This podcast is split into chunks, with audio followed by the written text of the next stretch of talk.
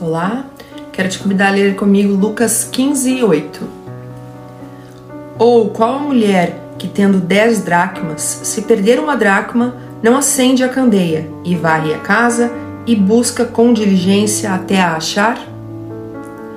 Jesus está ensinando sobre alguém que descobriu que perdeu algo de valor e como recuperar aquilo que se perdeu.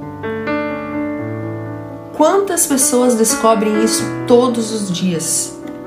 Situações que foram se deteriorando e já não acham caminho, não sabem onde se perderam e não sabem como voltar. Jesus ensina que a primeira coisa é acender a luz da palavra para que possamos ver aquilo que estava escuro e identificar todos os lugares. E em seguida, começar a varrer a sujeira e os entulhos, porque o que se perdeu vai estar ali. A palavra de Deus é para nós um espelho em que podemos nos ver claramente, mas varrer vai depender de você.